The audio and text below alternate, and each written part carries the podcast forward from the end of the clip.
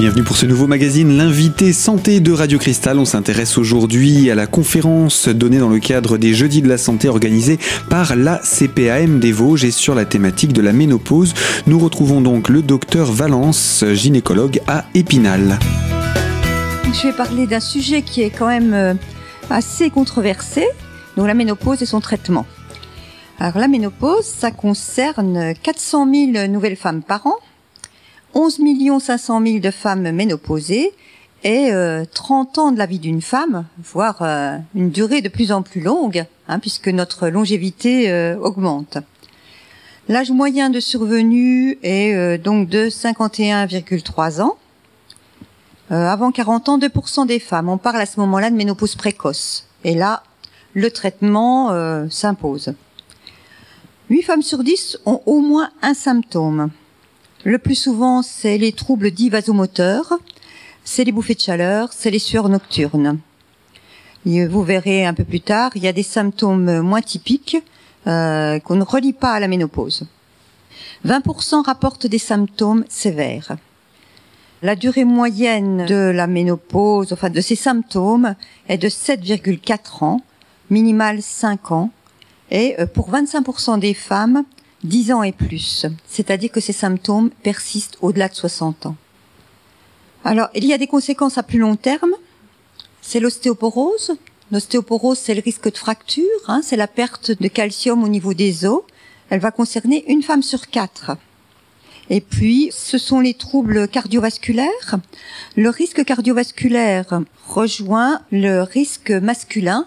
L'infarctus du myocarde concerne plus les hommes, euh, on va dire, de la cinquantaine, et euh, les femmes euh, vers 70 ans vont avoir autant de risques que les hommes d'avoir un infarctus, et ça c'est lié aux modifications métaboliques de la ménopause. ces dégradations cognitives, la mémoire, le langage, le raisonnement euh, abstrait. Alors, la définition de la ménopause. Alors, arrêt des règles depuis un an, mais de plus en plus, euh, il y a des contraceptions euh, sans règles, hein, des stérilets à la progestérone, des pilules sans règles. donc, dans ces cas-là, bon ben, on n'a pas de règles depuis 5 ans, 10 ans et on n'est pas ménopausé pour autant. Donc, on peut faire un dosage hormonal, c'est le dosage de FSH et on va le contrôler à deux reprises à six mois, un an d'intervalle. Et ce, ce dosage s'élève. C'est une hormone qui vient de l'hypophyse.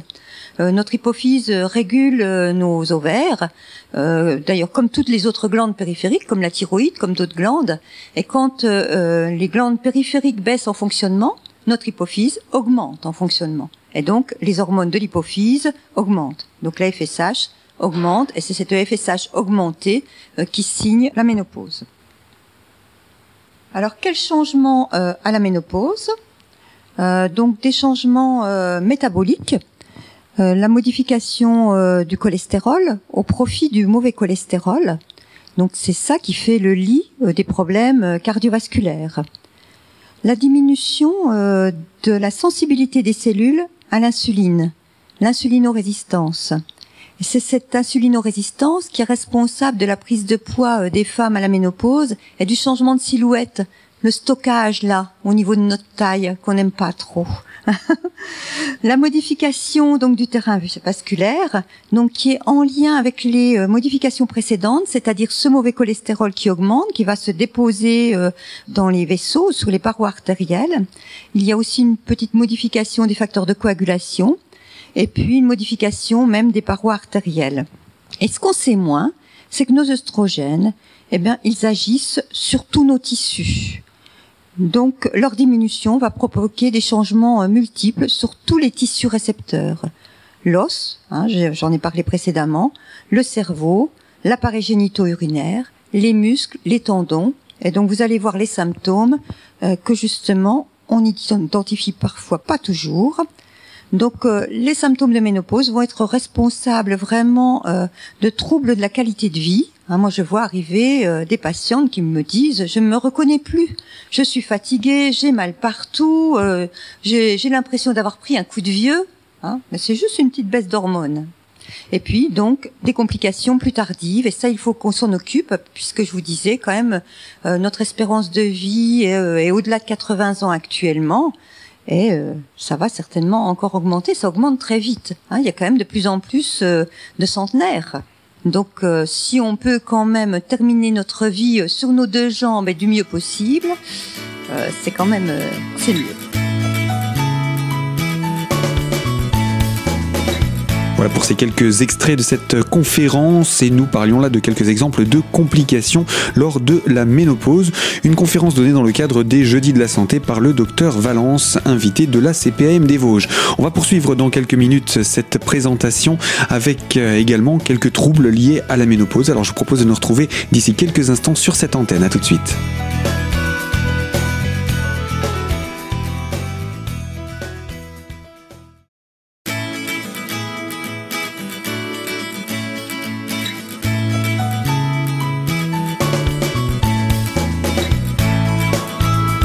L'invité santé de Radio Cristal, c'est la CPM des Vosges avec les jeudis de la santé et cette thématique de la ménopause et de son traitement. Un sujet quelque peu controversé présenté aujourd'hui par le docteur Valence, gynécologue à Épinal. Nous parlons maintenant des troubles liés à la ménopause. Alors les troubles d'apparition euh, rapide qui vont euh, générer donc une demande de traitement euh, importante en raison donc du retentissement sur la qualité de la vie. Hein, ce sont euh, donc ces troubles-là qui font que les patientes, euh, une, un certain nombre de patientes arrivent auprès de moi en disant, euh, en, disant ça ne va plus. Vraiment, je ne peux pas continuer comme ça. Euh, ça va être quand même au moins la moitié des patientes. il y a environ, il y a peut-être 20 à 30% des patientes qui, qui n'auront pas de symptômes ou qui, qui prêteront moins attention, on va dire. Alors ces troubles d'apparition rapide, ce sont les bouffées de chaleur, tout le monde connaît ça. Les sueurs nocturnes qui sont quand même fort gênantes, hein, qui réveillent la nuit. Euh, c'est la sécheresse vaginale. Et ce qu'on relie moins à la ménopause, les douleurs articulaires, elles sont aussi fréquentes que les bouffées de chaleur. La prise de poids, avec cette modification de la répartition des graisses que j'ai évoquée tout à l'heure, qui est génératrice aussi donc du risque cardiovasculaire, hein. euh, donc euh, avec l'épaississement de la taille, avec plutôt euh, la prise de poids intéresse plus la partie supérieure du corps, alors que quand on est plus jeune, c'est plutôt la partie inférieure du corps. Les troubles du sommeil, alors là, le manque d'hormones génère déjà un sommeil de moins bonne qualité. Mais alors en plus, les sueurs réveillent, les bouffées de chaleur réveillent, donc il y a une sorte de cercle vicieux. Hein, parce qu'on a plus de bouffées de chaleur si on est fatigué, si on est stressé, et donc les bouffées de chaleur en plus réveillent. Donc un cercle vicieux. Donc les troubles de l'humeur, anxiété, irritabilité, dépression, on va dire moins bonne gestion de son quotidien. Donc souvent, alors les patients arrivent en disant bah oui c'est ça, c'est normal, je vieillis, j'ai la cinquantaine, euh, mais bon peut-être, mais 50 ans c'est quand même un peu jeune pour se sentir euh, déjà euh, fatigué et c'est plutôt les hormones qui font qu'on se sent fatigué, moins bien dans sa vie. Euh, les troubles de la peau et des fanères, alors la sécheresse de la peau. Euh, quand il y a eu toute cette polémique sur les traitements hormonaux, euh, donc il y a un peu plus de dix ans, il y a des patientes qui ont arrêté vraiment brutalement leur traitement hormonal. Et j'ai été surprise du pourcentage de patientes qui sont revenues en disant non, c'est pas possible, j'ai vraiment la peau sèche. Hein, et ça les gênait, c'était physiquement désagréable. les troubles urinaires, euh, c'est à ce moment-là que euh, la continence urinaire va, euh, va un peu se décompenser. Hein. le manque d'hormones fait décompenser une situation un petit peu précaire. Les grossesses, les accouchements ont déjà un petit peu altéré toute la statique pelvienne. Et là, avec le manque d'hormones, bon, ben, la vessie va se contracter un petit peu plus, ça va générer des urgences, ou le périnée va se se ramollir un petit peu. Ce sont des muscles hein, comme les autres, et donc euh, il peut y avoir des fuites, des fuites à l'effort, à l'effort de tout, d'éternuement, ou quand euh, on fait de la gym, quand on court, etc. Et euh, la baisse de libido, Hein. Donc là aussi, euh, on la relie pas toujours euh, aux hormones, et pourtant, euh, alors les hormones sont ont vraiment un rôle très important sur le désir sexuel. Hein, quelquefois, on dit c'est parce que j'ai des soucis, c'est parce que ça fait longtemps que je suis avec la même personne, j'en passe des meilleurs. Mais donc, les hormones ont tout à fait leur rôle à jouer. Alors les complications plus tardives et qui ne sont pas des moindres, donc c'est l'ostéoporose avec le risque de fracture, hein, les fractures du fémur une fracture du fémur complique vraiment la fin de vie. Les fractures, tassements vertébraux donnent des, des, fortes douleurs, sont aussi difficiles à supporter. Donc les troubles génito-urinaires, avec les, donc les descentes d'organes, les prolapsus et donc les, les incontinences urinaires, l'athérosclérose, l'infarctus du myocarde, des accidents vasculaires cérébraux. Bon, je vais pas faire un tableau trop noir hein, quand même, mais l'altération des fonctions cognitives qui devient qui un, enjeu majeur de, santé publique euh, parce que ben qui dit euh, euh, altération importante des fonctions cognitives, difficulté euh, à rester à la maison, euh, la, dépendance et, donc ben, il faut il faut qu'il y ait du personnel, des établissements pour prendre en charge euh, ces patientes qui deviennent dépendantes. Alors ces complications tardives, elles évoluent à bas bruit, hein, de façon asymptomatique. On se rend pas compte hein, qu'on est à risque d'ostéoporose, voire même au début l'ostéoporose n'est pas très symptomatique. Et puis euh, donc un impact sur le pronostic vital et sur la fin de vie. Alors quel traitement?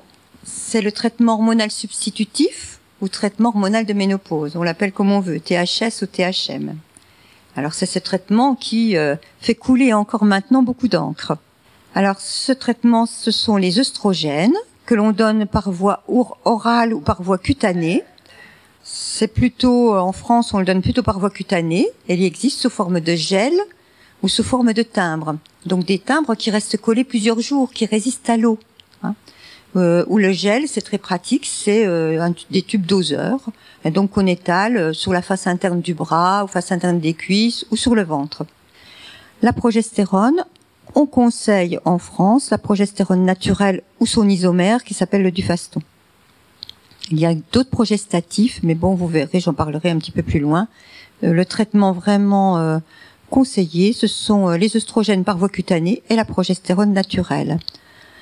Alors, dans des schémas euh, divers et variés, on a chaque gynéco a un peu ses habitudes. On peut le donner tout le temps sans arrêt, ou alors on peut le faire de façon discontinue, 25 jours par mois ou 5 jours sur 7. Voilà. Ce sont des schémas sans règles. Le plus souvent, les règles ne reviennent pas. Bon, a priori, euh, surtout en plus quand on a eu une contraception euh, sans règles depuis euh, 10 ans ou plus, on n'a pas spécialement envie de retrouver des règles à la ménopause. Hein.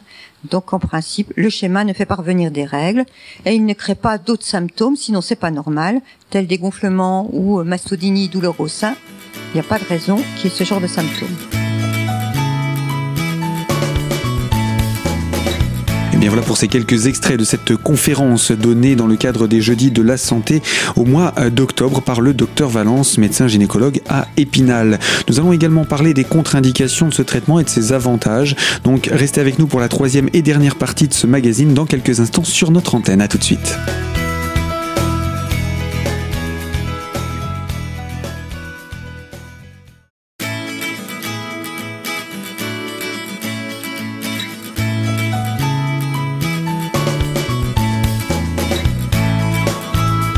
L'invité santé de Radio Cristal, troisième partie autour des jeudis de la santé organisés par la CPAM des Vosges.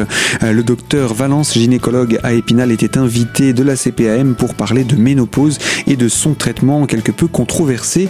Alors parlons justement des contre-indications de ce traitement avec le docteur Valence. Alors quelles sont les contre-indications de ce traitement hormonal substitutif?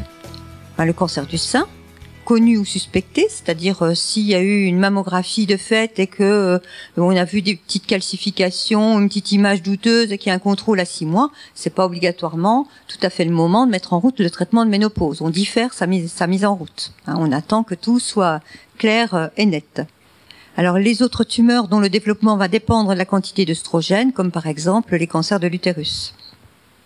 Les antécédents de maladies thromboemboliques veineuses ou artérielles en cours une phlébite ancienne, à plus forte raison s'il a été déclenché, euh, par exemple par une immobilisation pour fracture ou si c'est post-opératoire, on pourra quand même euh, mettre en route un traitement hormonal substitutif. Bon, euh, l'angine de poitrine, l'infarctus du myocarde, un accident vasculaire cérébral, évidemment, contre-indique le traitement hormonal substitutif. Les hémorragies génitales d'origine inconnue avant de mettre en route un traitement hormonal substitutif, il faut quand même qu'on fasse un bilan gynécologique et qu'on soit sûr qu'il n'y a aucune pathologie sous-jacente. Les maladies du foie, euh, l'allergie à l'un des composants du traitement hormonal substitutif. Il existe quelques allergies euh, aux oestrogènes, c'est assez rare, mais voilà, le nom m'échappe. Mais voilà, mais bon, à ce moment-là, on s'en aperçoit. Bon, les recommandations pour vous montrer qu'on essaye quand même, euh, bon, les médecins, et on a des recommandations, et on essaye de coller au plus près possible de ces recommandations. Euh, ceci étant dit, euh, la, la, médecine, c'est aussi, comment dire, un colloque singulier, médecin-patient, et cette balance bénéfice-risque, elle est quand même individuelle et personnelle. Et c'est notre métier de l'évaluer en permanence. Chaque fois qu'on a une patiente devant nous, qu'on fait une prescription, on doit peser le pour et le contre, de façon euh, plus ou moins implicite, de préférence de façon explicite. voilà. Donc, les recommandations de la Haute Autorité de Santé. Donc, euh, ils reconnaissent que le traitement hormonal est le plus efficace des traitements dans les troubles de la ménopause. Donc, un traitement individualisé, c'est personnalisé, hein, en rapport avec les besoins, les désirs de la patiente, en évaluant cette, cette balance bénéfice-risque la dose la plus faible possible, la durée la plus courte possible tant que durent les symptômes. Voilà.